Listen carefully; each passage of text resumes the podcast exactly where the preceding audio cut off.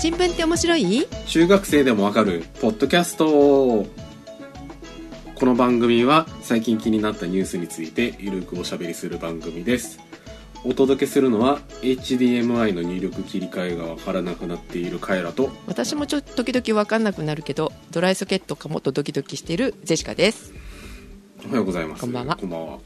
おはようございます。あ間違った。まあいいんじゃないですか。いやね夜に聞いてる人もいるでしょうからねいいんですよ別にまあね。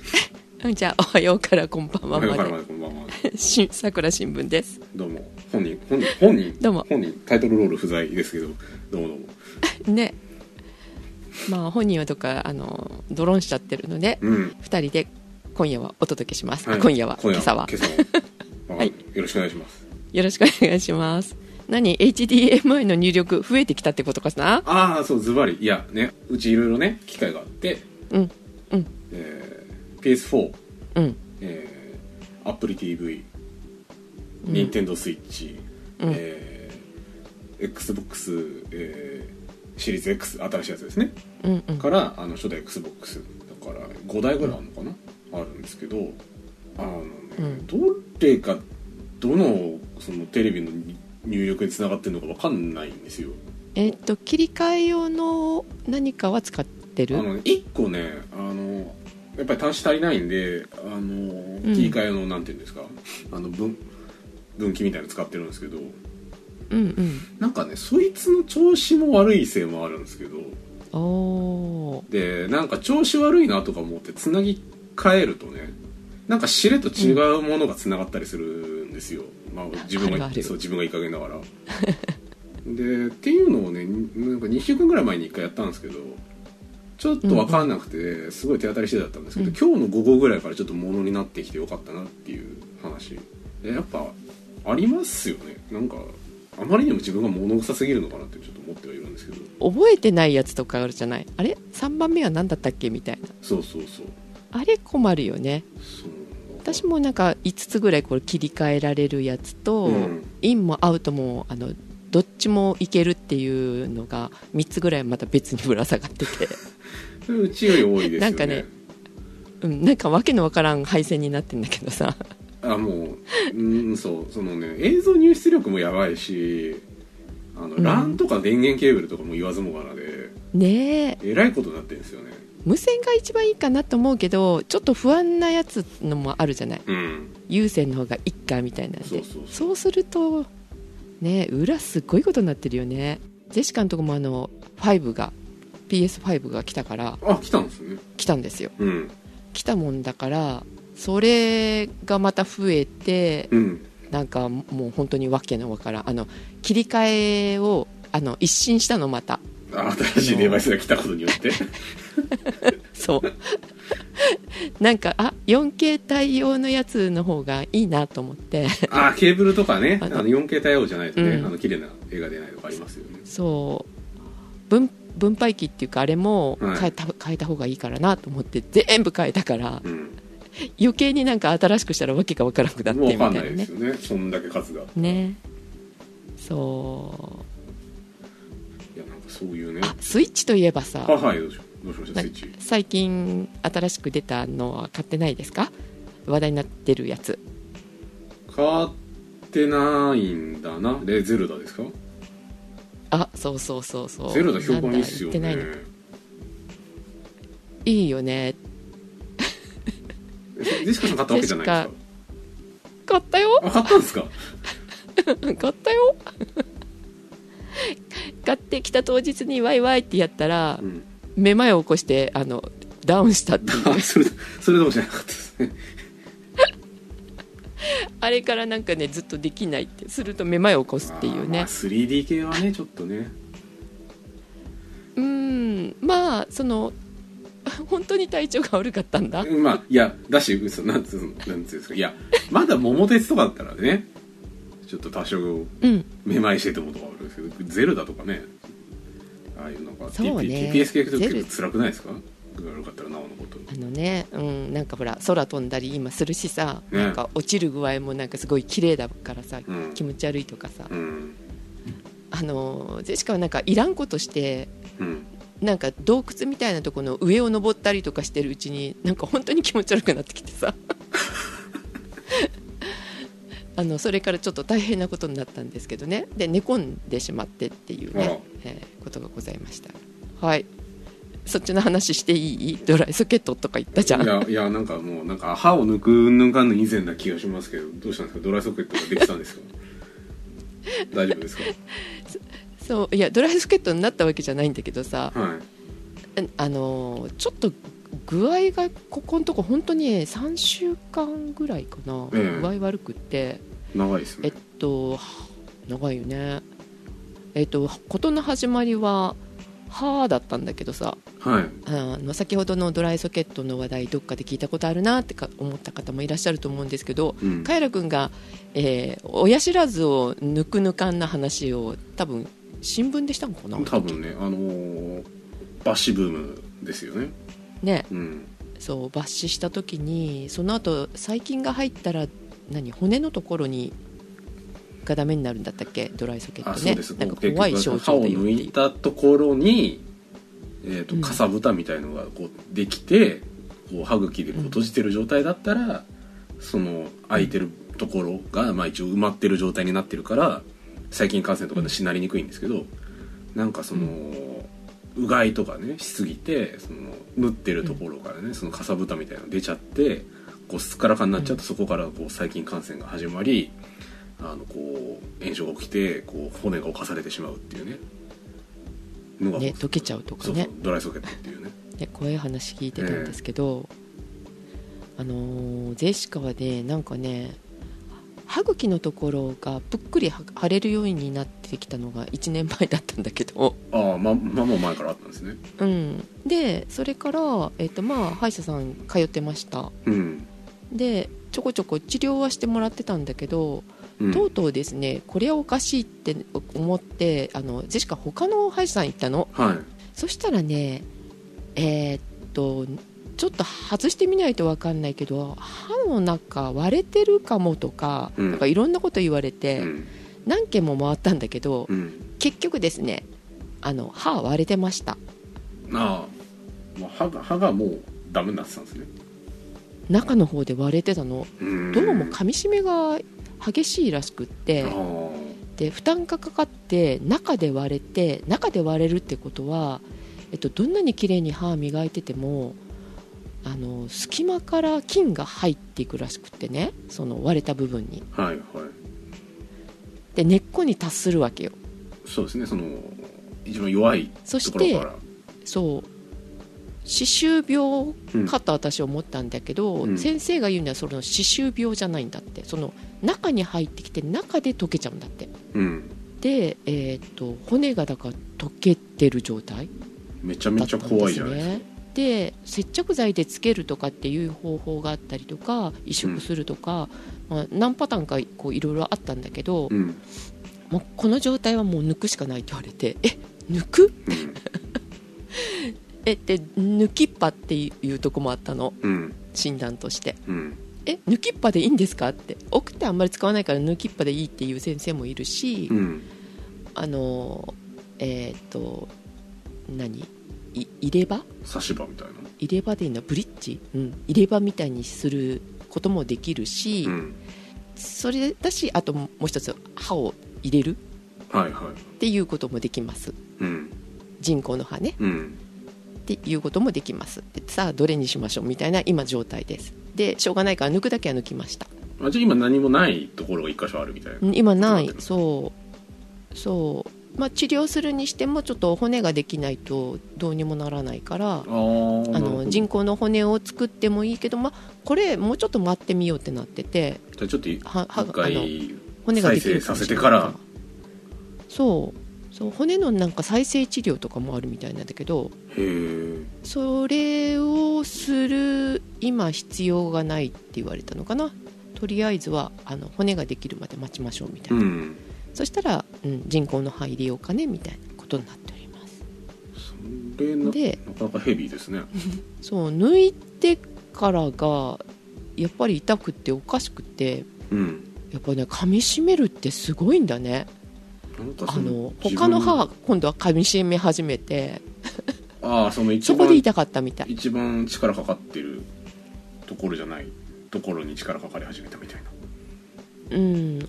一番奥だったからあうん。の噛みしめたらそこがないからその横をどうも噛んでるみたいででないところの歯茎とかも噛んでるからか噛んでるねみたいな感じ。で意識して噛まないように今してるんですけどマウスピースみたいなのもねあナイトガードっていうんだけど、うん。うんそういうのも入れたりとか、うん、してたんだけどもう抜いたからちょっとしばらくせずにおろうと思って私外してるもんだからうん。余計ですよね、でその辺りからなんかちょっとめまいも起こすし何が原因なのか分からない。菌が入ってんじゃないかってドキドキしてたんだけどうん。ドライソケットは大丈夫そうなの。うん。治りはいいって言われててね。あまあとりあえず口の中は。うん今口の中は大丈夫そうなんだけどなんかそれでもめまいがするからもしかしてコロナかって心配したらうん。高熱出したんです。40度近くずっと3日ぐらい。結構いきましたね。行きました。結構行きました。でインフルかっても思ったんだけどん。すごいその前は寒かったんで、うん。だから菌が入って病気なのか、うん。コロナなのか、うん。インフルエンザなのかなんか分かんなかったら、うん。ここ数日でですねあのあの発疹が出たんです体中に。なんか赤いバラバラみたいなの出たんですそうあの2ヶ月ぐらいの赤ちゃんがかかる突発性発疹かって思ったんだけどそれはさすがになく。まあ2ヶ月と随分なねあの月数経ってますからね。ちょっと違いますよね。あの自己診断でしかないんだけど、うん。多分ウイルス性なのねこのあの発疹ができるってことは。うんであと軽く3日ぐらいのあの熱だったしあの発疹も3日ぐらいで減ったんでうん。多分ね風疹だったんじゃないかと思う。風疹すごいですね。まさかの風疹。歯は歯は荒れるわ。風疹気になるわ。なるわそう。今日もちょっとあまり具合が良くないので いつまで喋れるかと思って、ね、慌てて今撮ってるところでございますが。はそんなジェでございますよろしくお願心いします。配でしかないですけどね。ね聞いてる方も心配でしかないと思いますけど。まあまあでも多分ねこの風疹の菌が抜けたらもう菌ウイルスがうん。抜け切ったらもう全然大丈夫じゃないかなとは思うんだけど多分ねあのうん。心配性だからそっちの方でちょっとめまいを起こしてるのかもしれない。あなんかストレスじゃないけどのあのせっかく買ったのに冒険が、ね、できなくて頭の中で冒険してますが。何カエル君は買う気なかった？ちょっとねいろいろゲーム積んじゃってて今、まあ、前からなんですけど、うん。今はねあのホグワーツレガシーとねあとあのゴーストワイヤーホグワーツ？ホホグワーツレガシーあの、ハリー・ポッターのゲームね。うんうん。あとねあのゴーストワイヤー東京やってるんですよ。両方とも XBOX なんですけど。あ XBOX の方に走ってるのね。一番あの性能がいいやつだからさ家で。うんうんうん。まあでもねホグワーツレガシーもね。あのハリー・ポッター好きな人的にはすごいうん。いいです。しいやなあのねすごいんですよ。あの、ん。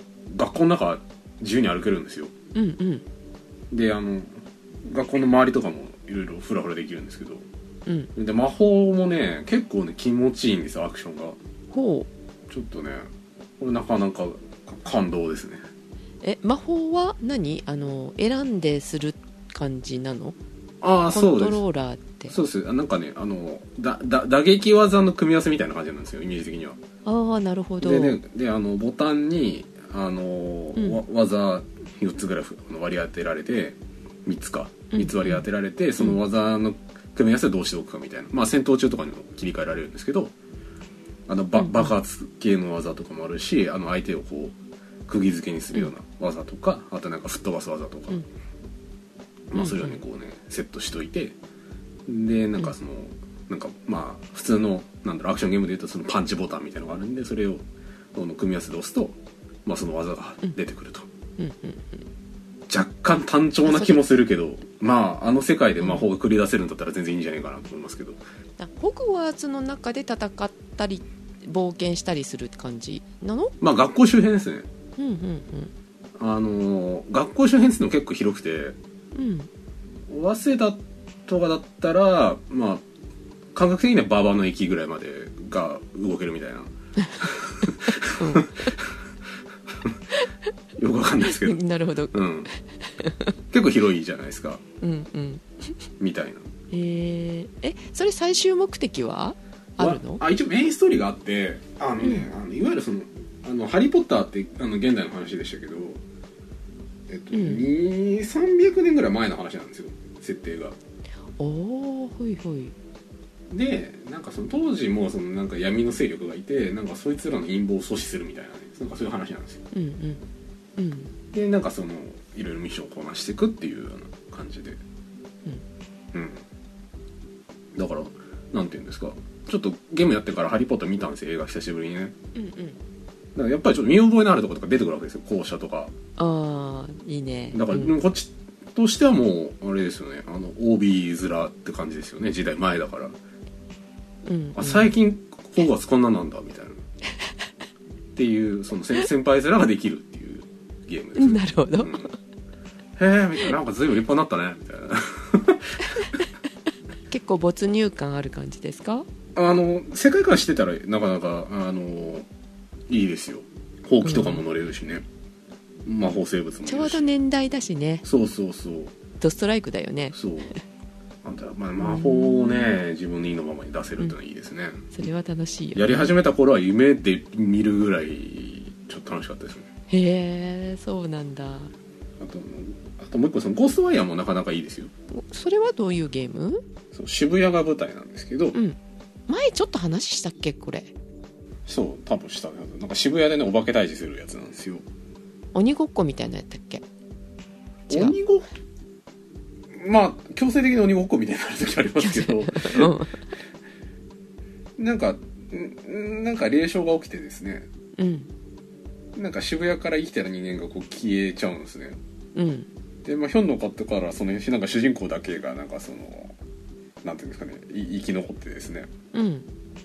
でなんかそのなんかサラリー元サラリーマンとか元女子高生みたいななんかそのなんか亡者みたいなのがなんかバッコしてるんですけど渋谷で。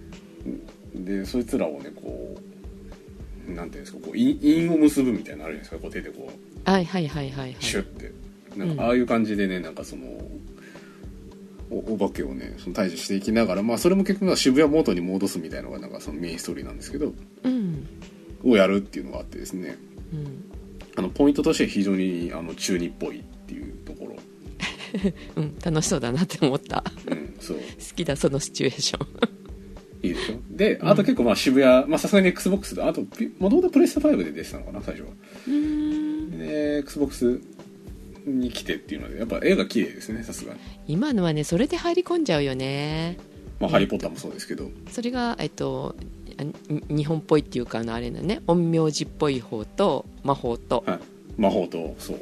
両方やってますね。中二病だ。そうちゃんぽんしてますよ。やっぱり魔法の世界っていいよね。いいっすよね。だからね、ちょっとねゼルダまでたどり着かないんですね。そうあれもしたいこれもしたいで本当ね積んどくになっちゃうもんね。そうなんですよ。クリアするまでにすごい時間かかったりするじゃん RPG とか。まあ特に最近のゲームボリューム多いから、ね始めるまでがねうん。ゼゼシカね実はゼルダの前作もいいって聞いてたから、持ってたのは持ってたんだけどあのうん。最初最初にスイッチ入れただけでその後してなかったの でえ今も今もやってないんですか？え？っといやだからね次が出るって聞いたからうん。これは次をするためには前をクリアしておかないと分かんないかったりするしちょっとリハビリでやっとくかと思ってうん。やっと前作をし始めてたの？1ヶ月ぐらい前に、うんうん。うんまあまあ最近だった。はい。うん、であーいや楽しいな楽しいなと思ってあでもあこれ間に合わんわってなって次の発売までに。結局間に合わないうちにも来ちゃったんでうん。でし始めた、まあ、両方やるかって感じだったんだけど気合い入れてたのにねちょっと具合が悪くなったんだちょっと体の方が追いつかなかったっていう。びっくりだよね。まあでもほら、やっぱり楽しいよね。空飛んだりとかさ。うん。うん、今本当になんかねあの没入感得られるゲームが増えたのでいろんなことをね、できて楽しいよねって思いますけど。でもボタン操作も難しくなってるわと思そうね。まあでもさ、うん。ワールドワールドブラブラしてるだけでも結構満足するじゃないですか。ううん確かに。フォガッツもそうだし。うん。渋谷もそうだけど。うんまあただ渋谷のね地理感があんまりなくてあんまりピンときてないところあるんですけど。渋谷よりホグワーツの方が詳しいかもしれないひょっとしたら。ああかもね。本当だね、うん、確かに。渋谷あんま行かないんですよね。うん。そうか。そう地理の問題結構本当ね大きいとは思うんだけどさ。うん。あまりにもワールド大きすぎると本当迷うからそれだけで時間食ってさあそうそうそう。迷う迷う。ねうろちょろして終わっちゃうっていう。うん。なんかゼルダの前のやつとかさあの道のあのルートずーっと記録してくれるやつがあるの？うん。そしたら同じとこぐるぐる回ってるのが 分かってなんか無駄なことやってんなって。もうちょっと笑っちゃったけどね自分で。普通に遭難してる人ですよね。う んそうそう。本当に。はいあの最近ねそんな感じでございますが皆さんどんなゲームをされてるでしょうか？うんされるでしょうか？あのとりあえずあのげ元気になるといいですね。ありがとうございます。もうその予定で今週は。はい。そうですか。はい。で、まあ。久しぶりのねえっ、とまああの放送なのでいろんな話がしたいところでございますが。そうですね、まあ、ちょっと3つ話題3つぐらいに絞ろうかなと思っておいて。うんうんでまあちょっとさい最初にちょっとまあほ本編の前ですけどちょっとお便りいただいてないので、あのきょ共同親権というやつですね。ああはいはい。どう思いますみたいなうん。ちょっとメッセージいただいてまして。うん。でねちょっとねああのあんま追っかけてなかったんでうん。あんまピンときてなかったんですけどうん。ちょっと調べてみてっていうところで。うん。あの親権ですね。親の権ですね。うんあの子供のその身の回りの世話とかその財産管理をする権限というやつですね。はい。であのまあ普通に婚姻関係を結んでるその両親だったらいいんですけど、うん。あの離婚した場合ってあの、日本だとそのどっちかが持つっていうのしかないんですね、現状。うん。なんかなん私母親が強いって昔聞いたけど。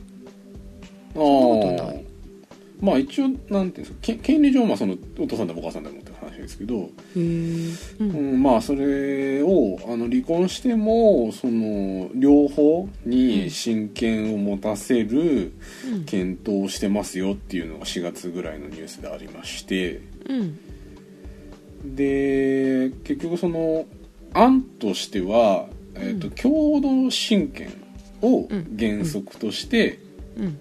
例外的に単独親権を認めるのか、はい。えー単独親権を原則として例外的に共同親権を認めるのかっていう、まあ、うんような案が出てるそうで。うん。でただ結局そのあーいいろいろうんあの法制審議会ですね。国の中の議論としては、あー離婚の後に単独親権しか選べない現行制度は社会情勢の変化によって合理性を失ってると。まあその時代にそぐわないよねっていう話にはなってるので、うん。えーとまあそのえー共同親権を導入する方向で、まあ、その制度設計していきましょうよっていう話にはなってはいるんですけどうんただあの諸外国だと一あの共同親権って一般的らしいんですけどうん。ただあの結局その別れた原因の一つとして例えば DV とかねあった場合にはい。あのその共同になった方が不利益が生じる場合とかってもちろんあると思うんですよね。そう。だね。うんうん。というのでいろいろ議論があるそうなんですけどうん。まあごめんなさい。ちょっと追っかけてない話題でもあるしうん。あのちょっと極めてそのと当事者性が薄いっていうんですかちょっとあの自分の身においても身の回りでもちょっとあまりピンとこない話なんで何とも言えないんですけどうん。ただこの手の話ってその、まあ、さっきあの喋った通りですけどそのオプションというか選択肢として両方持っとくっていうのがまあ非常に重要なんじゃないかなと思ってて。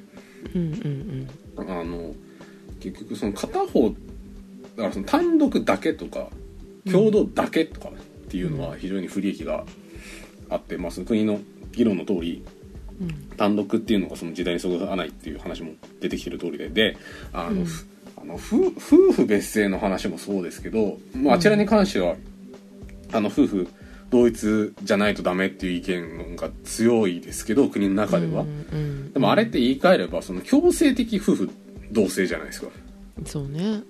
うん、ななんでそのバラバラなオプションがないんですかっていう話になってくるし、うん。そう。だから両方選べてでまあそのその親権においてはその一緒にあの共同にすることの不利益っていうのが出てきかねないのでまあ、うん。そこら辺のその審査みたいなところをどうするのかみたいな話。だからその制度設計をこれからしてきますみたいな話なんでそこに注目ですけどうん。まあなんていうんですか日本そこら辺あの超絶下手くそじゃないですか法あの法制度の設計とか。うんうんうん。だからすごい心配でしかないんですけどいや基本的には両方あるべきなのかなと思いますね、これに関しては。共同じゃなかったのね今まで。単独だったのね。そうあのオプションがないっていうことですね、はい。あのいずれにしても。取り合いになるっていうのどうよって感じだよね。もう最初からね。そうそうそう。うん。だからそれもそれでさ、ん。なんていうんですかよろしくないじゃんっていう話もあるし。なんかさ映画とか見てるとさ海外の映画だとねあのどっちにも行ってるじゃん子供って。今日はあのあ。お父さんのとこ行きなさいみたいな感じだったしさ。あねねなんかあの玄関先でなんか。そうそうそう送あっていくし。送っていくみたいなねありますあるよね、うん、うん。日本じゃ確かにないなって思ってたんだけどそういうまあ、ことか、会うことはあるんでしょうけどその法的にその親権がある状態じゃないってことだね、わけですよね、うん、どっちか片方は、うんうんどっちが引き取るとか言うもんねだってね。そうそうそうどっちにどっちどっちに行くのみたいなね、うん。あるじゃないですか。確かにおかしな話だね。オプションはあるべきただあの制度設計がすあのすげえ心配っていう。そうねそうね。ところですね。うん。まあ本当にケースによって本当選べるようにしてほしいよねいろんなことが。そうそうそう。あのすごいあの耳たこですけど本当にあの強制的、うん。えーとふ夫婦同姓はどうか知ると思うのであれば。本当だよ。なぜみたいな。バラバラであることに関して一緒のやつらが不利益をねだろうっていう思ってるのであれに関しては、ねあれに関しては真摯に検討するようにと言いたいですが、本当ですよ。めんどくさ。うん。ね。ね。っていうところでちょっとあのお便りでいただいたところの話題でした。はい。で、えー、と本題ですね、うん。あのちょっと2つ喋ろうと思ってるんですけど、うん。メインはですねちょっと G7 の関係。あでちょっとその前にっていうのでその前にが2つ続きますが、あはい。えー、と1個目ですねあのね入管法改正案ですね。うん。変わったの？変わったの？れ変えようとしてるっていうところでなんですね。うん。でただこの入管に関しては本当にこの数年すごく議論になってて、うん。で実際にその今問題としてあるのはあの結局その不法滞在してる外国人の人をですね、うん。あのの処遇がまあわ悪い場合があると。うんうん。であの結局ですねあの不法滞在の人ってその入管入管管理局があの管理してるその収容施設に入れられるんですね。うん。なんですけどその中であのあ非常にそのなんか非非合理な形でもうすごい何年間もその中に留め置かれちゃうとかね。うんうん。とかその中ですごいそのあの虐待とかですね、うん。あの非人道的な待遇がすごいあって、うん。あの実際にそのあー具合が悪いのに病院に連れてってもらえなくて死んじゃったりとか、はいはい。あの暴れたっていうことですごいあの拘束されて、うん。それがきっかけで死んじゃう人とかでね、うんうん。問題になってるね。うん。っていううん。そうっていうのが出てきている中で、うん。とかあとそのな難民認定の問題ですね。うん。日本非常に難民対難民の受け入れ厳しいので、はい。まあ、そこら辺の扱いに関して改めようぜっていうのが、えーまあ、入国管理法の改正の中身なんですけど、うん一応その5月の9日に、えー衆院本会議で可決はされてるものの、はい。えーまあ、その内容がその今言ったような問題点をちょっとその解消できしきれてない、うん。まあ、あの言う人に言わせてみれば解約ですね、悪くなってる、うん。うん、っていう話があってですね、はい。ちなみにその G7 云々みたいな話これからするんでちょっとデータ見てみたんですけど、うん。あの難民の認定割合というやつですね。はい。そのし難民ですって言った人がどれぐらいその,、えーその当事国に対してみあの認められてるかっていう話なんですけど、うん。でちなみにね日本は難民条約とあの批准してるんで難民受け入れる義務があるんですね。あ国際的に。あそうなんだ。うん。うん、なんですけど、うんえー、と G7 メンバーでちょっとデータがあったのはですね、えードイツが25%、はい。うん、でカナダが62%もちろんちょっと母数が違うんで実際に受け入れてる人数違いますよそれぞれ。とかうん多分、あのなんあの受け入れてほしいって言ってるあの属性とか国のも違うと思うんでうん。ばらつきあると思いますけど、ん。ドイツ25%カナダすご62%、うん。えーフランス17%アメリカ32%イギリスお63%ー。うーんまあ平均するとまあ大体2割3割ぐらいあるわけですよ。うんうん。に対してね日本は一体何パーセントなんだっていう話なんですけど。5%ぐらい。あー。と思いたいんですけど、ん。実際0.7%っていうですね。1%未満？100人いたいても1人認められるか認められないか。あ厳しいでこれですねその難定難民のその認定をするその手続きみたいのがあるんですけど、うん。まあその審査の中でも非常にですねあのーまあ、非合理的だったりだとかその、うん実際にその例えばですけどうん。例えばなんかその国で迫害を受けてきてうん。あのすごいあのなんですかリンあの例えばなんかそのリンチとかにあって、うん。その頑張ってその国外に逃亡してきた人に対してですよね。うん。あのなんかそのなんか目に見える形であの証明してくださいとか言うらしいんですよ。目で見える形で？ほう。ん、そう。とかいやこれ実際にそのなんかの加害を受けて受けた傷なんですとか言ってもそれいつどこでどんなふうに受けたんですかとかそれ証明できるんですかとかって言うらしいんですよ。ううわーはい。とかうん。とすごい良くないと思いますけどそのあの女性とかに対してすごいねうん。なんかそういう加害に対してなんかすごいあのすごい心ないこと言ったりする人がいるらしいんです、はあはい。う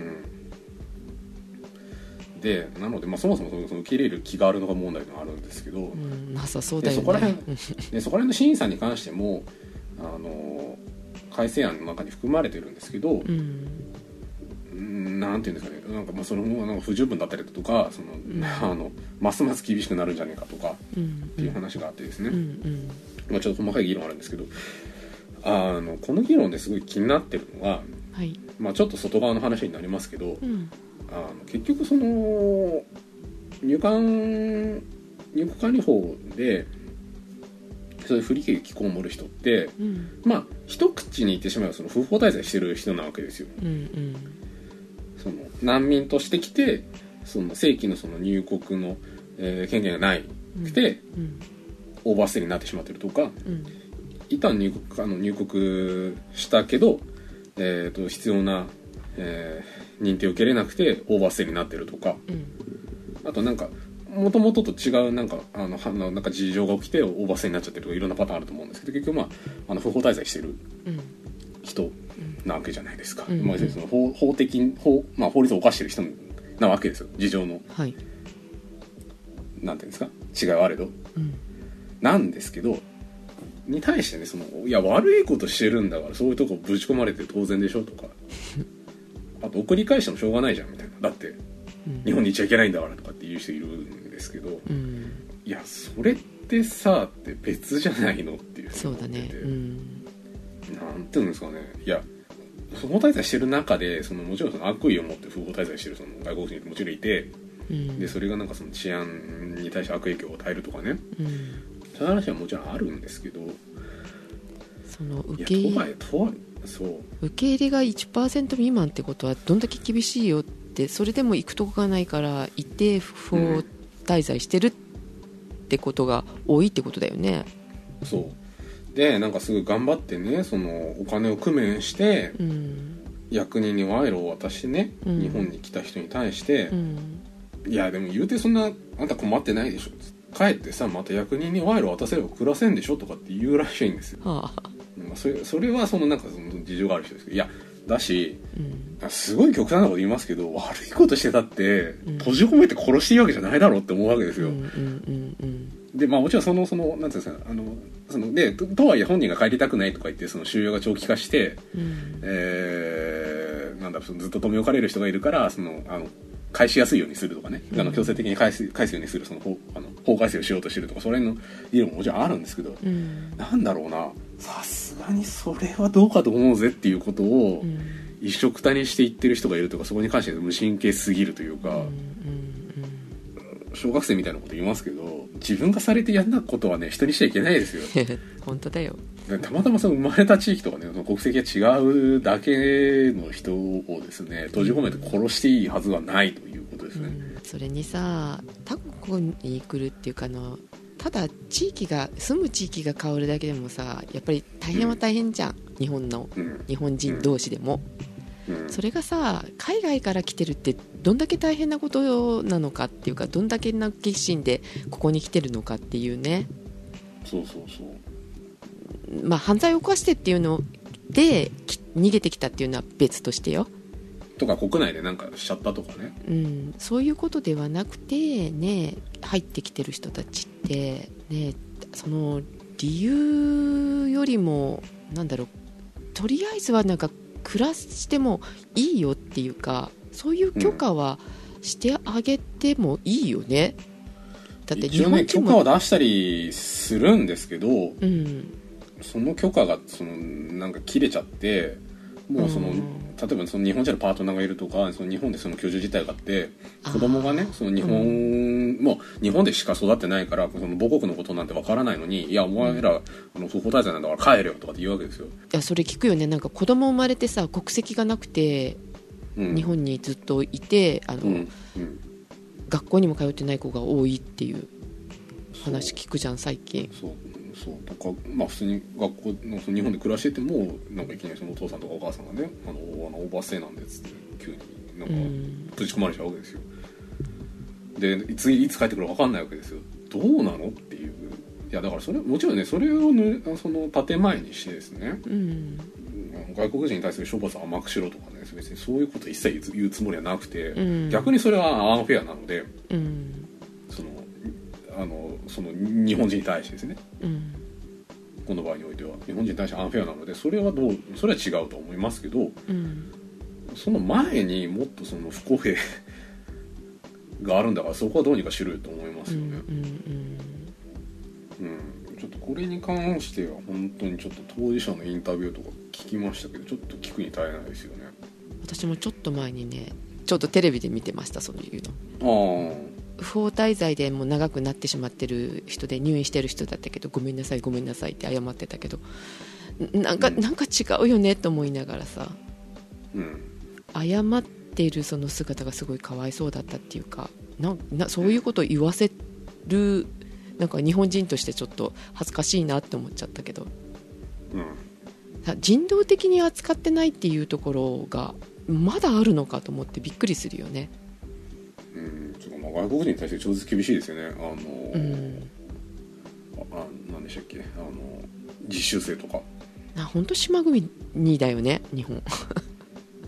まあでも島国っつうかいやなんかまあまあ、まあ、島国が原因なんでしょうけど、と思うよ。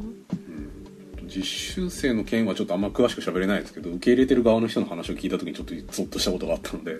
あ残業代払わなくていいからさとか言っていっぱい残業させたから得なんだよねとかって言うわけですよ。あ怖っ。いやいやいやいやみたいな。人ですよねみたいな。うん。とかね。ちょっとそういうちょっとあの暗い話があったんですけど、うん。まあちょっと前向きになったのかなっていうのがちょっとこの後に話をする G7 の話なんですけど。おうん。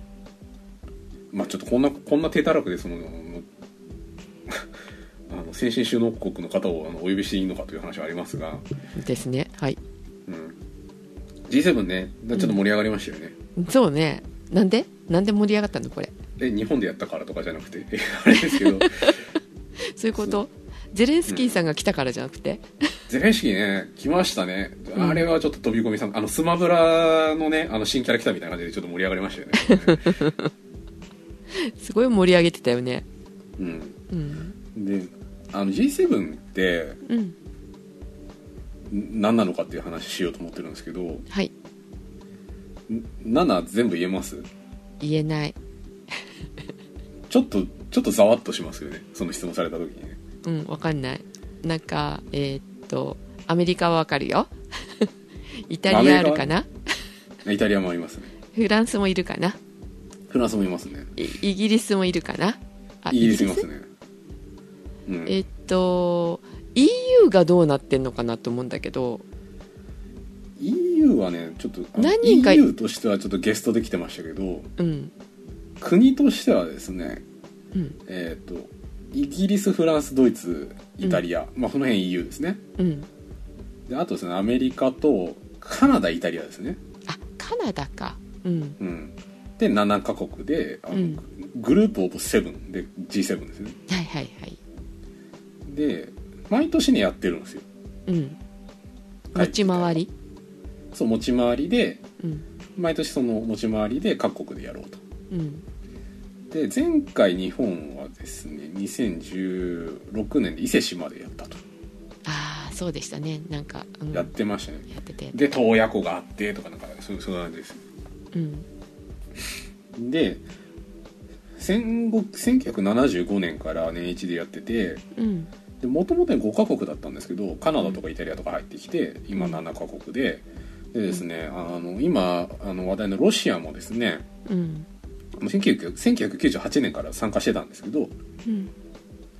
あの2014年にですねあのクリミアを無理やり併合したのであお前来んなっていうことになって今あいないと、うん。うん。なので G8 から G7 になっていると。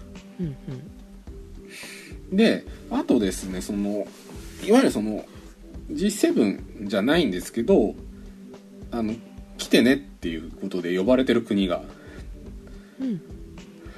何カ国かあってうん。オーストラリアブラジル。うん。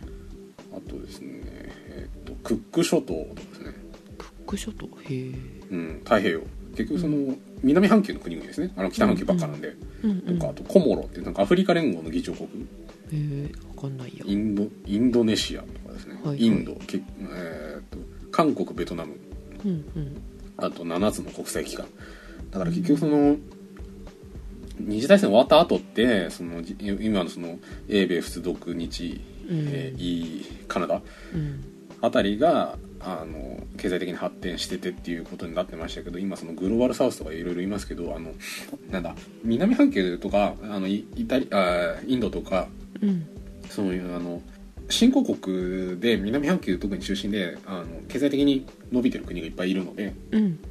まあ、その人たちも呼びましょうということで呼んでると。うんうん。いうことになっていると。でですねいちょっと前のデータですけどその G7 自体の国々としては、うん。えー2018年の段階で、えー、と世界の GDP の大体3割4割占めてて人口の10%占めてたんですけどさっき言った通りその中国とかインドとかですねうん。あの経済的にもその人口的に増えてる国があるのでうん。あのちょっと影響力落ちてんじゃないのっていう話はあるみたいです。うんうん。であとその国連とかですねそういうあの国際機関ではないのでうん単に集まってる人たちなのでなんかその法的な基盤があるわけじゃないんですね。うん。だからそのなんかこういうことしましょうって言ってもしましょうなんでしろじゃないんですよ、うん。なるほど。うん、そう。だからそのどれぐらいその影響力を持ってるのかで影響力が落ちてるんじゃないかって話はあるんですけどうん。ただ実績ベースで言うとその HIV とか AIDS とかうん。あとその途上国に資金援助しましょうとかあとう気候変動関係ですね。その、えー、と2015年のパリ協定なんかその G7 主導で、えー締結になったんうんうん。ですけど、まあただそのいろいろその時々で世界的なその取り組みのきっかけにはなっているとうんうん。いうのが G7 です。でまあ結構その G7 自体そのなんか周辺のそのなんですかねあの大臣クラスの集まりとかっていうので4月ぐらいからバラバラやってましたけどうん。いわゆるその首相クラスが集まってっていう会期すごい短いんですね。5月の19から21うん。なんでまあ3日間ぐらいしかないわけですよ。あ短い。実は。本当に短いわ。うん。うん。なんですけど、まあ、そこで何してたかっていうのでうん。これはですね外務省のホームページ見ると結構逐一あの報告書上がってて、うんでそのあの会議でこういうことをやろうということに決まりましたっていう文章が上がってますんで、うん。まあ、それぞれ読むとあこういうこと話したんだなとかうん。あと国際会議ってこういう議事録みたいなの取るんだなっていうそういうなんかお仕事的なところでもうん。ちょっと見てて面白いんですけど、うん。えー、と話をした内容っていうので、まあ、セッションっていう形であのいろいろ議題がありまして、うん。えー、と例えばですね分断と対立ではなく協調の国際社会へ世界経済まあこれはですね社会経済問題を話すとかやっぱりですねあとは今回で言うとそのゼレンスキー来ましたけどそのウクライナ問題とか、うん。外交安全保障の話をしましょうっていうところも結構、うん。あの多いです。あの議題としては一番多いと思います。だろうね。広島でやってるしね。そうあえて広島でやるっていうのももちろんそこにありますね。うん。であとはその持続可能な世界に向けた共通の努力とか、えー、と複合的危機に、えー連携した対応ですとか、うん。うん。まあ、そういったあのセッションを、え3日間で都合9回やっていると、すごいですよね。多い日だと土曜日ですけど1日に4回やってますからね。金曜日3回土曜日4回。で日曜日帰んないといけないんで2つ。で帰る日曜日に関してはゼレそうゼレンシー来ましたんで、うんウクライナ交えてウクライナ問題をやると。うん。いう感じですね。なんかめっちゃ疲れそうですよね。だけど今回あのニュースで見ただけだからあ分かんないけどさ、核を持たないでいようねって具体的なことが出なかったのでどうよっていうふうに言ってたね。ああ言ってましたねでねそうちょっとその核問題っていうのはやっぱその広島でやっただけに個人的にも非常に注目はしててっていうところなんですけどうんちょっとどんな話したかやその核、まあ、核軍縮ですよね。核廃絶まで言ってないですけど核軍縮に関してうん。は、原爆の資料館の見学。うんうんしたりとかなんかごめんなさい広島の方行ったことない長崎行ったことはあるんですけど広島行ったことないんでちょっとどういう構成になってるか分かんないですけど、なんかその本館をちゃんと見てないとかなんかちょっとそういう話聞いたんでうん。まあ時間取れという話ではあると思うんですけど、まあ、なかなか時間がない中とかあとその被爆者の人のあのいあの話聞いたりとかっていうのをやってたみたいですね、うんとか原爆ドームで喧嘩したりとか。うん。あのねあの首相横並びで喧嘩しててなかなかビジュアルとしては印象的でしたけど。うん。っていう中であのーそう。ややめるとは言ってないですけどやめようみたいな話はあって。うん。あそうなんだ。かうん。核核兵器に関しては。うんうん。でえっ、とですねあの核軍縮に関する G7 首脳広島ビジョンっていううんあの成果文書を作ってですね。うん。でその中でいろいろ語ってるんですけど。うんえーと核軍でこのこの文章の中で、えー、と引用すると核軍縮に特に焦点を当てた、えー、と初の G7 首脳文書ということでうんごめんなさいちょっと比較をしたわけじゃないんですけどはい。いわくまあ初めてその本格的にあの言及しましたよとうん。いうところで、うん。えーとですね、一応その核兵器をいくつかそのあのこうこういうふうにしましょうということを語ってるんですけど主なところで言うと、えっと、核兵器を使ってこなかったことを続けましょう。うんうん。不使用の継続。うん。であと透透明性を向上しましょう。ん。うで核兵器数の減少傾向の維持要するに減らしていきましょうですね。うん。っていうところがまあ主なところであると。うん。でなんだろうね。ちょっと結論から言うと個人的にはまあ頑張ったんじゃないのと思ってはいてほあの結局あのこの G7 メンバーの中でも核兵器持ってるやついっぱいいるわけですよ。あのイギリスとかアメリカとかフランスとか。ででしかもそのそれぞれの国って結局そのなんていうんですかあの同盟結んでて結局そのそれそれぞれのその核兵器の傘のもとにいるわけですよ。核兵器を持っている上でのその平和の、うん。あのなんですか中で暮らしていると。うんいうのはあるので結局そのまあすごいぶっちゃけてすぐやめるわけにいかねえよなっていう話ではあるわけですよね。うんなんですけど一応あの使わない減らしてこうあとオープンにしていこうってことですね透明性の向上って。うんのは、そのや最後そのやめるっていうところに対してのまあ経過としてはまあ順当じゃないのと思ってはいてうんで結局それを打ち出してるのってそれができてねえやつがいるかららあえて言ってるところがあるみたいで。うん。で特にその核兵器に関する透明性の重要性というところで言うとあの中国とかねうん。ああの一体その何発持ってるんですかとかうんうん。どういうおつもりでっていうのを言わないわけじゃないですか。はい。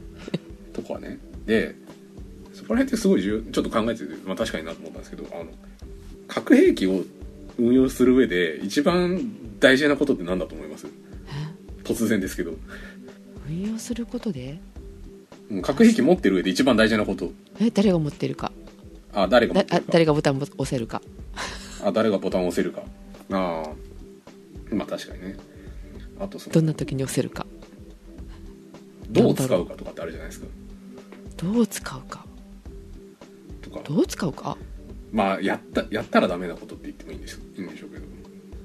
かか核兵器をつ持ってって持ってることでえー、そのなんていうんですか平平平和にするために一番大事なことっていうところですかね。えー、なんか矛盾されてることを 質問されたような。えそう。なんだろうわかんないやまあ矛盾してるんですけどうんあの正解としてはですね使わないことですね。はい。なるほど。か使ったら勝てるタイミングで使う。まあこほう。うん、で、まあ、これに関しては最近いろいろその核核抑止の話でいろいろへあの変遷があるのでうん。ちょっと情報として古いかもしれないんですけど、昔習っ授業で習った話ベースの話をすると、うん。あの核兵器ってね持ってることが大事で使っちゃダメなんだと。うん。うん。でなぜかっていうとその例えば A 国その A, A 派閥と B 派閥とかとか A 国、うん。B 国っていうのがいたとしてうん。どっちかがその敵国に対して核兵器撃ち込んだら絶対仕返し来るじゃないですか。その相手も核兵器持ってる前提ですけど、ででそれの応酬が始まったら地球滅ぶよねと。で、まあ、その自分の国も。そうね。言わずもがなんですけど。うん。というので一発やったらみんなお互いに死ぬよねっていうのを相互確証破壊っていうんですけどうんお互いに死ぬから使うわけにいかねえっていうのを前提に、うん。えー平和が維持される。なので細かいいざこざもやらないとうん。エスカレートしていくから。っうん。ていうのを核抑止っていう。うん。で結局まあある種のチキンレースなわけじゃないですか。うんうん。ここまでやったらやばいからやんないとかここまではやばくないかもしれないからここまでは行くとかね。あるわけじゃないですかでそのチキンレースゴールしないっていうのが非常に大事なんですよ。核兵器持ってる上で。うん。でチキンレースって結局なんでそういうことが始まるかっていうと相手の手の内が読めないからじゃないですか。そうね。うん。いつかはそのやばいことが起きるからそこには行かないけどそこまでの間ってどうなんだろうっていうのでひょっとしたらみたいなところでキューバ危機とか起きたりするわけですよね。うんうんうん。っていうので結局そのやっぱね手の内を明かすのは大事なんですよ、うんうん、っていうのでその透明性上げていこうとかね。あと使わないっていうところもそうですようんうね、ん。でただあの近年においてはそのそのなんですかねすごい距離の近い国同士で核兵器持ってたりするんでうん。あのう撃ち込んだ瞬間に片方が死ぬとかっていうパターンもあるのでうん。あのきあのその迎撃したりとか気づく前にあの撃ち込まれちゃうっていうのがあるのでいわゆるその相互確証破壊っていうのが成立しないとかっていう話もあるんですけどすごいその平たい話をすればそういう議論の上にその核兵器が成り立ってるというのでやっぱり使わないことが大事だしやっぱりだしあとですねあの減ら減らしていこうっていうのはすごいビジョンとしては大事じゃないですか。うん。その意味をなさないのかもしれないですけどなんだろうな。理想と現実ってあるしその別に夢を見てるわけじゃないのでうん。頑張ってこうって話なわけじゃないですか。うん。でだからもちろんそのうねなんだろうね被爆した場所を出しに使ってると言われればそれまでなのかもしれないですけどうんまあとはいえ形上はねやなんか一応成果出したわけだしうんまあまがいなりにもそのねそのアメリカも呼んでとか一応戦勝国と先輩国も、まま混じってあの同じテーブルで話をしてっていうのはまあ歴史的に見てそれなりに意義のあることじゃなんじゃないのかなと個人的には思ってますけどね。うん、まあとかですね。あとそのほ包括的核実験禁止条約っていうですね。うん。核実験しちゃダメよっていうのも、うんうんアメリカがえっ、とまだその条約批准してないんですけど、はい。まあ、ちょっとそこに釘刺したりとかっうん。ていうのもやってるみたいなんで、うん。まあ、やっぱりゴールまでは非常に遠いですけど、うん。まあ、そこまでそのなんていうんですかねその霊障的というかあんまり小バカにするのもどうかなとは思いますけどね個人的には。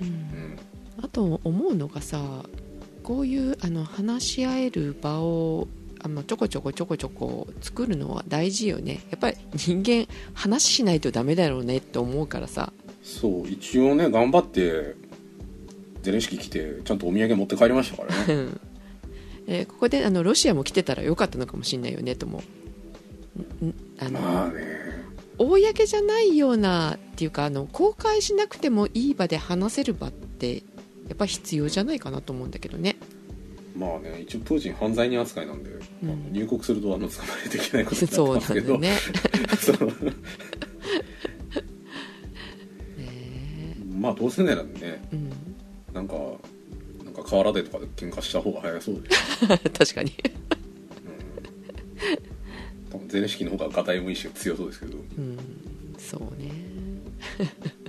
まあでもその対面で話するってすごい大事だと思いますよね。ね、なんちゃらかんちゃら。そう。話さないとこじれるからねどんどんね。そうそう。だからやっぱオープンにしていこうってのは大事なんですよ。その、まあ、核兵器の話しましたけど。そうね。うん、まあ無駄ではないと思います G7。うん。はい。というところですかね。注目したの。はあとはちょっとあのお好み焼きがすごい食べたいなと思って 今度家でやろうかなっていう。あのそうです。か G7 の時ってさやっぱり何のお酒を使われたかとかさそういうの結構気になるよね。ご飯ね,、うん、やっぱねおもてなしはありますからその国々の。そこも注目ですけど、うん。まあ、というところでねその到底あの1世代2世代では片付かない問題だと思ってますけど核兵器に関しては、はい。うんまあ、その努力の一つとしてはいいんじゃないのかなと個人的に思います。あのもちろんその当事者にとっては出しに使われたとかうん。納得がいかないとか成果が出てないという意見はごもっともだと思うんですけど、うん、もうちょっと長い尺度で見た時にというふうには個人的には思ってはいます。はい。というところで、えー、と今回は、えーメインは、えー入管法の改正案と G7、えー核兵器に関してお届けしました、はい。えーお届けしましたのはカイラと、ジェシカでした。はい、それでは皆さんおやすみなさい。いってらっしゃい。いってらっしゃい。ありがとうございました。ちょっとおしゃべりしますか。はい。でカイラ君もちょっと具合悪かったんだってね。そうですね。あのもうしばらく経ちましたけどコロナにかかりましたね。おめでと なんかうかかっちゃったか。でもなんなんだろう。なんか俺のところまで来るんだなと思ってすごいなんか神秘を感じましたよ。やっぱりさ増えたよね。かかってる人が。増えましたね。ね。身近になってきたなって思った。だしそのまあ人によりますけど毒性が弱まってるから広まりやすくなったんでしょうね。あの毒性がめちゃくちゃ強いとみんな警戒するから広まんないじゃないですか。うんうんうん。ああそうね。うん。かかりやすくなったか、なるほど。あの PC とかタブレットであのお手製のウイルスを作って世界を滅ぼすゲームっていうのがあるんですけどあのコロナの前からあったんですけど、ううん。そのゲーム非常によくできてて、うん。そのいろんなそのなんですか感染を広げるとポイントが取れるんでそのポイントを資源にいろんなその症状とか、うん。その広げる方法とかを追加していくっていうのでうん。やっていくんですけどなんか咳が出るとか、うんうん。あのゲーゲーするとか、うん。動物に移るとか、うん。いろいろやっていくんですけど、うん結局目的は人類滅亡なんでうん。毒性が強い方が人は死ぬんですけどうん。初っ端からそれやるとねあの人類にバレるんですぐ 手を打たれるんですよ。えー なるほど。確かに。うん。でなんか弱い病原性のウイルスが突然変異して強毒化するとすごいあの、うんうん。立ちが悪くて、うんうん。あっという間に人類滅亡するんですけど、っうんていうさじ加減見るとやっぱり弱い方が広まるんだなって思うわけですよ、ああそうねそうね。うん。そうみんなだんだんあの用心しなくなってきたから広まりやすいっていうのもあるけどだね。うん。うん。そうそうそう。あー確かに。そう最近ちょっと私もあの消毒とかがちょっと甘くなってきたかなと思ったらね、えー 違うウイルスもらってきたっていうね そんなウイルスはどうなんですかね？一緒の対策で効くんですかね？わかんない。かんないですけど。わからないけどでもやっぱり入らないようにはするしてったら来ないんじゃない、うん。いやほらなんかあのノロとかってそのアルコール効かなくて塩素系じゃないと効かないとかってあるじゃないですか。あの塩素系も私あの机の中に忍ばせてますので。あそうですか じゃあ言い訳できないですね。そう。両方ねあのアルコールと次亜塩素酸とちゃんと持ってます。ってうん思ってた。あじゃあじゃあそのあのジェシカさんの敗北ってことですそう。そう。あの簡単にちょっとあの食べ物を口に運ぶようになっちゃったからね。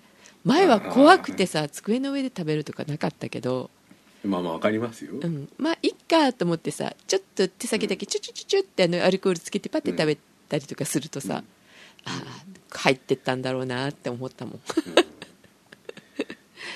ねえ。まあ僕もね会った人がかかったって言ってうん。その1日ぐらい後に発病したので。その会った人とはどのくらい喋ったの？食事した？でもうがあもうがっつり飲み食いしてたんで。ああそれは映るね。それはしょうがないね。うん。うん。そう食事に行くね頻度も皆さんちょっと増えてきたんじゃないかなと思うもんね外でね。うん。ねと思いますんでうん。あれですけど。いいだか悪いだか。うん。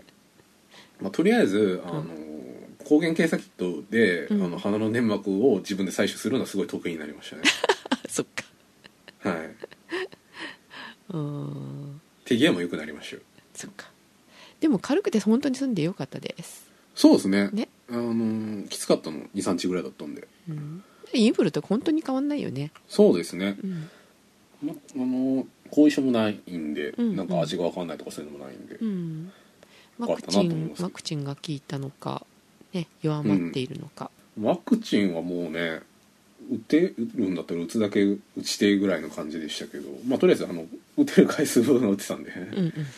個人的には、ん。あの体質的にもそんなにうん。ひどいことにならなかったんで、まあ、おかげさまで多分今頃僕も 5G につながってるはずだと思いますけどうん。ねね、4回打った？4, 4回4回かな？多分4回ですね。5回目ってなんかまだあれですよね。あの一般人はそうそうそう。適用対象じゃないですよね。だよね。あの秋。関係者だけとかですよね。うん、秋ぐらいにまた来るんじゃないかって言ってたけどね。うん。なんかねクーポンなんか来てましたよ。あ本当？へえ、うん、まだ受け取ってないな。うん、4回ですね。4回だうん。私も4回ですね。であは歯の話ちょっとしていい？あはですか？はいまあ結局さっき言ったけどさ多分インプラントすると思うの。はいはい。インプラントっていくらかかるか知ってる？え1本10万ぐらいとかですか？そんな可愛くないよ。えもっとするんですか？あのね私もう何件か見積もり取ったんだ。はい。えっとね本当にピンキリです。私1本だけなんだけど入れるのはね、うん、うん、一番高いところは100万ぐらいしますすげえな。安いところでね40万ぐらいかな。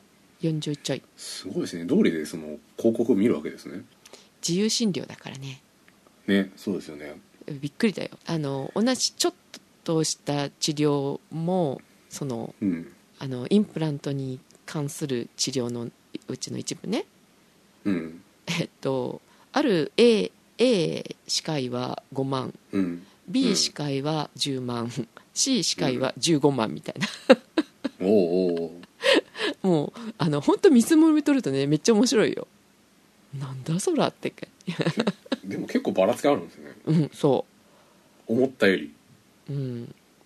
だし、えっと、何を使うかっていうのもあるの。うん。どこのメーカーを使うか。おお あの日本製なんかすごいいいような気がするじゃん日本人としてはいはい。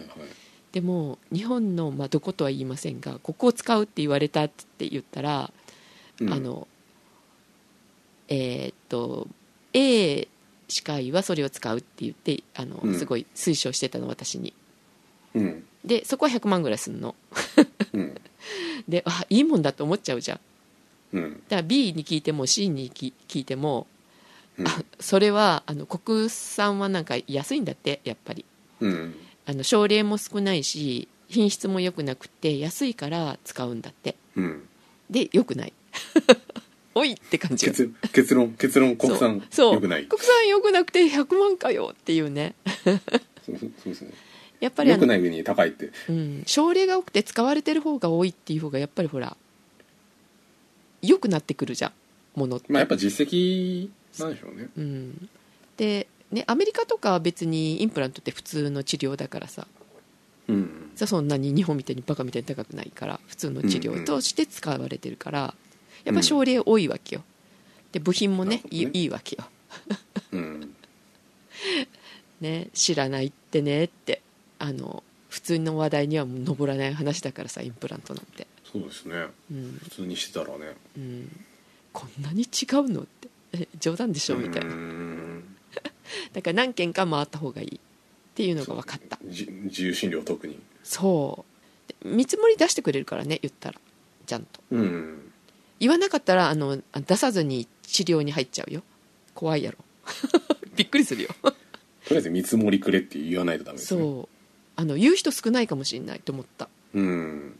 逆に、えっと、なんちゃらあの美容歯科みたいなあるやん、はい。美容外科みたいな、ありますね。うん、あの系の美容歯科とかに行くとちゃんと出してくれる。言わずにでもこっちから言わなくてもきちんと出してくれてべあの迷路会計かもしれない。そっちの方が。なるほどね。そのいわゆるその保険診療の延長だとしれっとそうね。いっちゃう可能性が。そうそうそうそう、まあ、自由診療ですとは言われるけどいくらとは言われるよね、まあ確かにね。普段うん。見積もりなんか取らないですからね。そう歯医者でね。う ん とあとねえっとあれが効くのよ。あの何？えーっと再生医療。ああなんか細胞を培養してみたいな。そう入れて骨を作るとかっていう。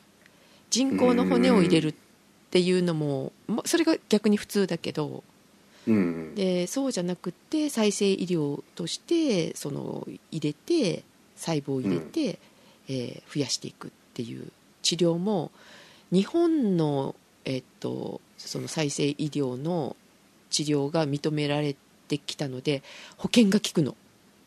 へえ効かないやつもあるんだけど海外のやつは効かない。日本のやつは効くの？で日本の方が、えーえーと再生率が高いって言われたけどそうじゃないっていう先生もいるしもういろいろ。難しい。わかんないですね。そう。それを自由診療でやってるとこもあってうん。日本の使うのに再生医療ね使うからでも自由診療としてもしてもいいわけだから保険効かせずに、だうん。だから、えっと、保険効かせたら数万で済むところを、えー自由診療のところにかかれば30何万。も すごいですね。う数字マジックですよいろいろと。保険マジックで。なんかそこら辺の選択ってあの金歯にあ銀歯にしますか？それともセラミックにしますか？ぐらいですけど、なんかやったことあるの。うんうんうん。そうですか、うん。そういうことになってるんですね。そうなんですよ。だから自由診療って言われた時にはちゃんといくらかかるのか聞いた方が多分いいしいろんなとこ回って、セカンドオピニオンを受けた方がいいと思います、そうですね。重要ですね。うん、お医者さんの方からセカンドオピニオンを受け受ければいいよって言ってくれるところは多分安心逆に。うんうんうん。あ今は何件か回った中でそう言ってくれるところが一番ちゃんとオープンにするし、えっとうん。一番あの安心料金だしっていううん技術もちゃんとやっぱりしてるなって思った。うん最終的にそこに落ち着きそうだけどね。ちゃんとしてるとかちゃんとしてるっていう。そうそうそうそうそう。であとそその先生が言ったけどあの年にどのくらいのことをやってるかっていうのをやっぱ見た方がいいよって言われた。あどれぐらいさばいてるかっていそう。やっぱ症例が少ないってことはそんだけ腕がないんだしって。まあ確かにねその通りですよね。でめっちゃ高いなと思ったらね自信がないからよそからおお医者さん呼んでる。うんそれはだから高くなるわって言われた。なるほどね。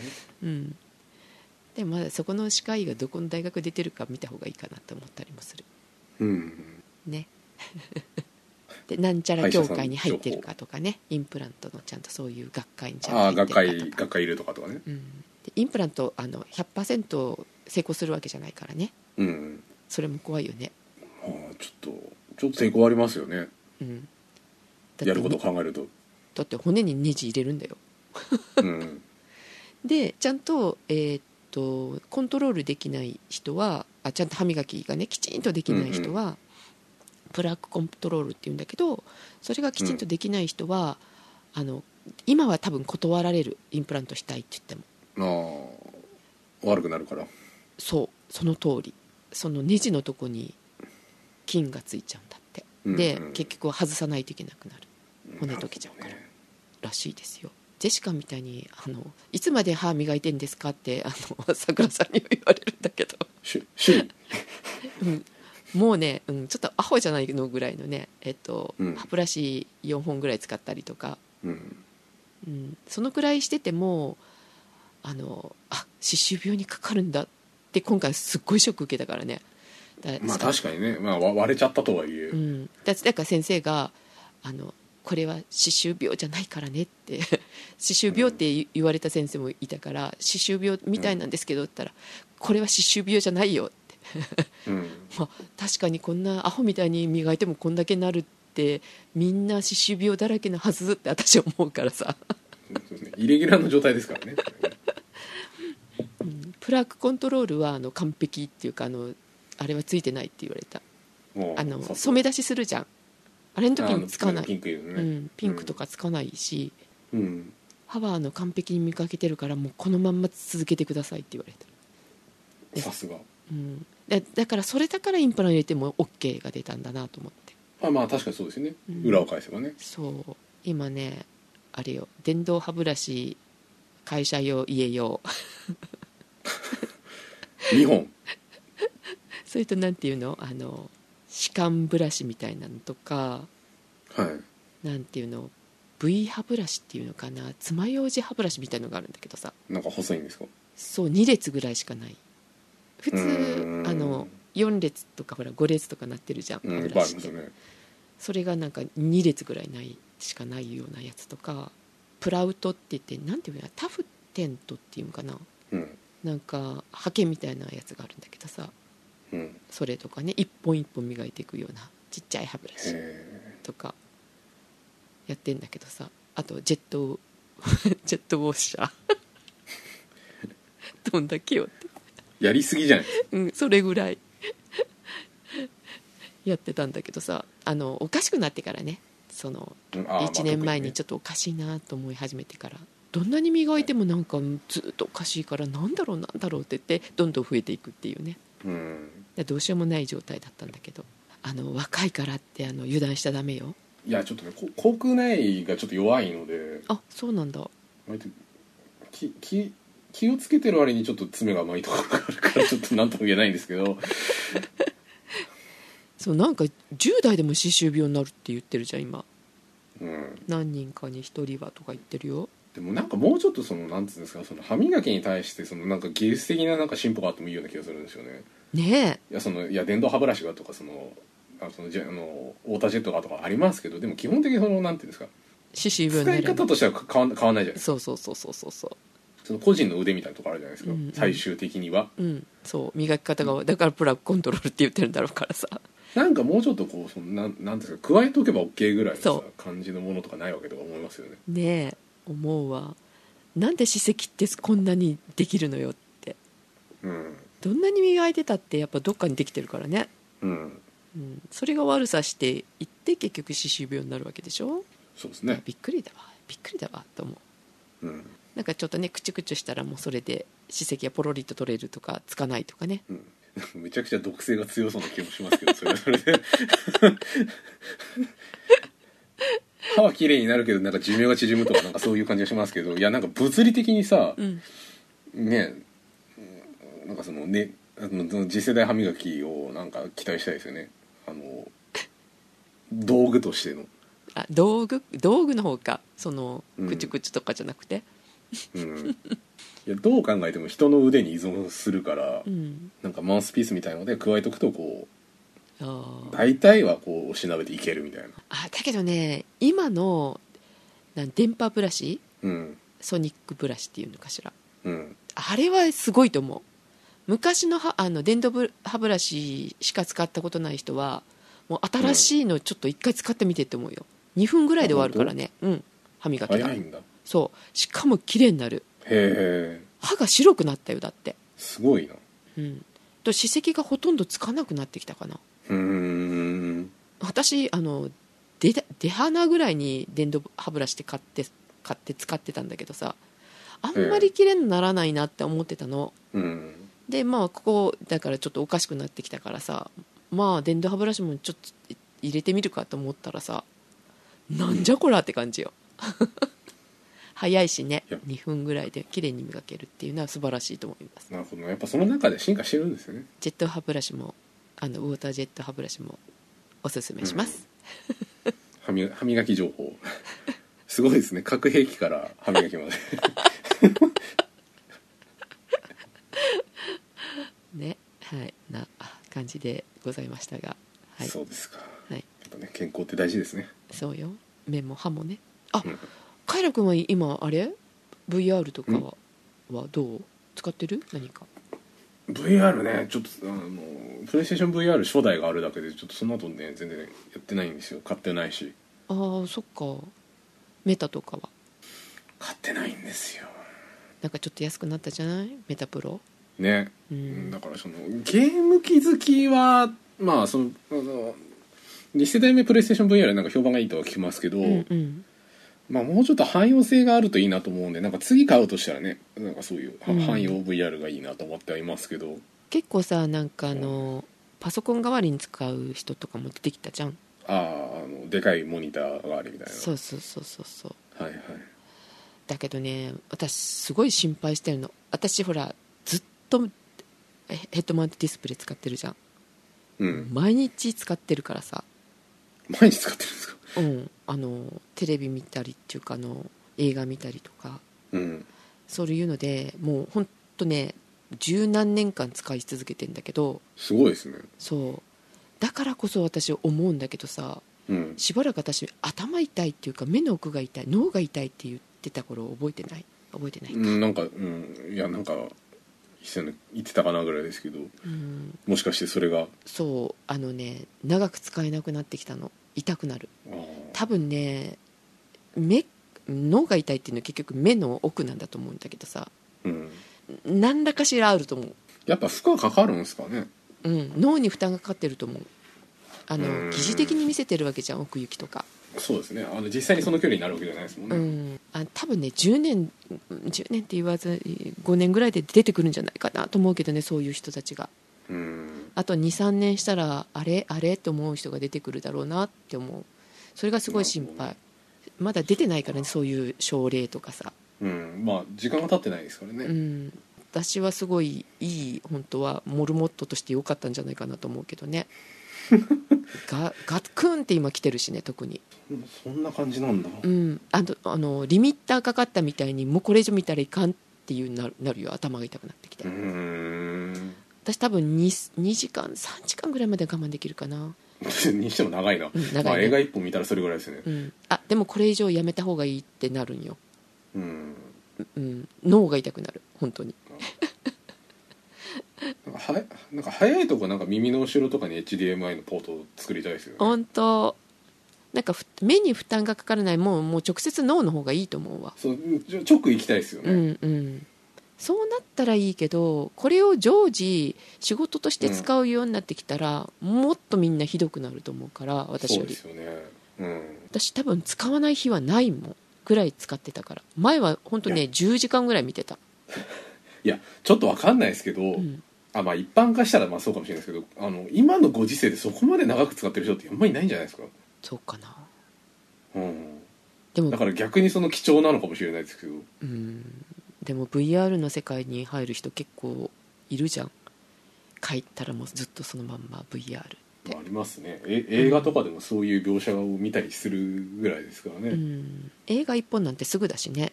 2時間とか。ね。うんうんましてやそれプラス仕事で使うとかなったら、ね日中ずっととかですもんね。そう。やばいんじゃないかなって。だからうん。子供には、あの早いうちに絶対使わせたらいけないって私は思うんだけどまたそんなこと言ってこの技術が止まるわって、ね、言われるかもしんないけどさうん。まだ分かってないことにやっぱり子供を巻き込んじゃいかんかなって思うよね。まあ確かにねリスクある以上ね。うんあの私は絶対あると思うからうん。この頭痛は普通じゃないって思うもんあの VR つけた時うのん。あの VR 酔いぐらいは別にいいのよ。じゃなくてなんかもうなんかしんどくなるんですね。うん。そう視神経から来てると思うからっうん。て思うんよね。気をつけねだからもし使うようになったら。っへて思いました。え気をつけよう。うん。他の人そんなことないのかなってねまで使う人がいないんじゃないかっていう気はしますけど、うん。まあここ数年だもんね流行り始めたのね。ね。うん。だからかなと思うけど。うん。私もね使い始めて23年ぐらいはそこまでなかったからね。うん。使っても平気10時間ぐらい見てても平気だったけどね。途端に来たからさ5年ぐらいできたかな。うん。です。年かもしれんけど。両方？両方がね。ん だから何とも言えないのよね。これが20代まあででそのことをそう言い出したらねもう絶対そうだからって言える言えるけど。まあでもそのほらなんていうんですか耐え耐えられる時間は絶対短くなるわけじゃないですか。うんうんうん。だしその長年のみたいなのもあるでしょうし。極端に目が悪くなったとかそういうのではないんだよね。でもなんかなんかなんかそれはそれだけにちょっと気持ち悪いですよねその症状はね。うん。そうなのよ。パソコン見てて、パソコン10時間見ようが何しようがそういうことはないんだけどさ。うん。あれだけよ。だからあやばいなと思ったらあの目つぶって音だけ聞くとかするようにしてたけど外せよって話だけど。先に言われてしまった。いや外せばいいじゃん。楽なんだよ寝転んで見れるのが。あまあ確かにね姿勢を問わないからね。そう夜中目が覚めてさちょっと映画一本見ようとかってできるからね。うん。やばいよね。確かに、うん。楽なんだよ周りに人がいたって聞こえないからさ。うん。人が遊びに来てたってね。かけて映画見るみたいな。できちゃうからさ。まあねだからあのあまり長く最初のうちはつけないように皆さんお気をつけください、そうですね。ちょっと様子を見ながらね。うん、ここにちょっと後悔してる人がいるからね。長くつけられなくなって。うん極端な気はしますけど。うん。アホよね10時間も見るってね。2時間ぐらいでとどめろって書いてあるのにね。長時間見ないでくださいとか書いてあるよちゃんと。書いてありますよね。なんか電源つけたら出てきます出てくる出てくる。ピピピピピってそこ飛ばしてねすぐ、うん。見ちゃうからね。ちゃんと言うことは聞いた方がいいんですね。うん。とあのほら有機 EL ってダメになるって言うけど平気なんでもう10年経つよ私のやつ。ああよく悪くならないですね。すごいなと思うよなんかダメになるって言うじゃんテレビとか、なんかなんか焼けちゃうとかねうん、しますよね。聞くけどね。あんだけ見ててよく壊れないなって。あの壊れたら怖いしもう発売してないからと思ってあのもう一つ、うん。もう一台買ったっていう話したっけ？それ聞いてないですけどえー、なババックアップがあるんですか？最初のは有線だったじゃんソニーのはいはいあれって、うん。えっと、ディスプレイで。そのうん。あと2台3台目か。3台目が無線が出てそこでもう終了になったんよ、うん。それ買った。ああ アホやろ。いやでも無線は結構大事だなと思いますよ。あのプレイステーション VR があいつ優先なんで。ああ鬱陶しいもん。うん確かにね。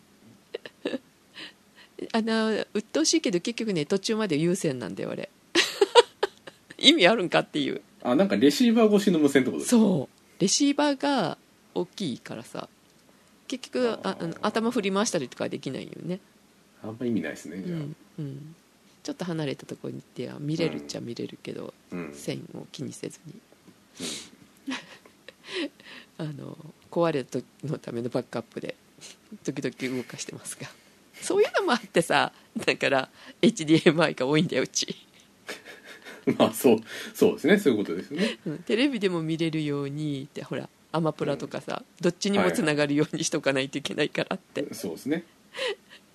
10個端子があっても足りんみたいな。ごめんなさい。なんか3つ4つで泣き言言ってて。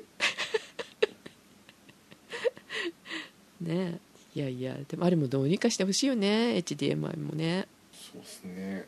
うんかかそのテレビとかはそのデフォルトのポート数を10個ぐらいにしとくとかね。ね。いやそれもいらないな。もう全部無線にしてほしいわ。はい安安定してくれればねいいんですけど。うん確かに。そうですか。はい。ってな感じで健康から。ゲームから。ちょっとちょっといろいろびっくりしちゃったな。はい。ということで。はい、はい、皆様あの健やかにお過ごしください、はい。じゃあ次はあるかな？次は次あるんじゃないですか？あるかね？うん。うん。じゃあ次はあのまあウーテクでもはい。遊びに来てください。はいありがとうございます。はい。じゃあおやすみなさい。おやすみなさい